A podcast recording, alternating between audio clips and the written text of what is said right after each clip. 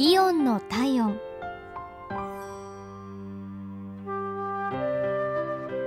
今日はイオン千葉ニュータウン店のお客様からのお便りです。こんにちは。どうしても感謝の気持ちを伝えたくてメールしました。私は先日の夕方1階の鮮魚売り場にて貴重品や身の回りのものが全て入ったカバンを落としてしまいました。巡回中の警備員の方を見つけ状況を説明すると警備の方はとても迅速に対応してくださいました。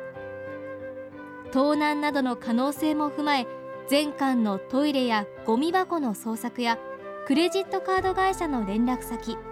GPS を使った携帯電話の捜索を提案してくださるなど全ての貴重品をなくして平常心を全く失い焦るだけの私を懸命にバックアップしてくださいました。